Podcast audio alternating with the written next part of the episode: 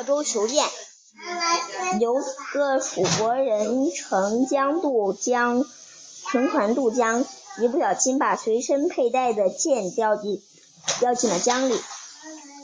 他匆匆匆忙忙的从身上的包裹中掏出一把小刀，在剑掉下去的船沿上刻了一个显眼的记号，喃喃自语：“我的剑是从这个地方掉下去的。”等船一靠岸。